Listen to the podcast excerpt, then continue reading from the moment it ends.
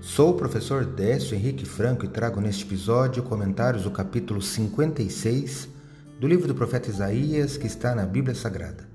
Este podcast segue o projeto Revivados por Sua Palavra, da leitura diária de um capítulo da Palavra de Deus. Me acompanhe aqui, onde iremos ler toda a Bíblia. O ministério profético de Isaías durou por pelo menos 60 anos. Com 66 capítulos, seu livro possui uma riqueza literária para expressar os propósitos de Deus na história, apresentar oráculos de juízo e salvação ao povo de Deus e diversas profecias messiânicas. Por isso, você não pode deixar de conhecer e estudar este livro. No capítulo 56, o profeta exorta o povo à santificação e promete que isso é para todos os povos. Eu destaco o versículo 7, Palavras do Senhor, que leio na Bíblia Nova Almeida atualizada. Também os levarei ao meu santo monte e lhes darei alegria na minha casa de oração.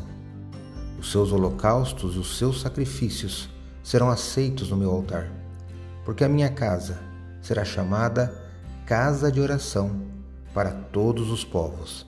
Isaías 56, 7.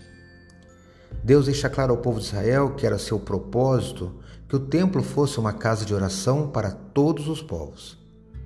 Se Israel tivesse sido fiel, pessoas de todas as nações teriam ido a Jerusalém para louvar a Deus. Mas, devido à transgressão, os judeus foram finalmente rejeitados e o templo destruído. As bênçãos que seriam deles foram dadas aos gentios.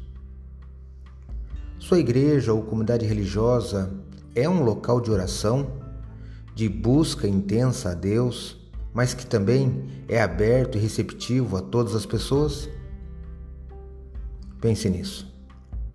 Acredito, como disse o salmista, que a palavra de Deus é uma lâmpada que ilumina nossos passos e luz que clareia nosso caminho.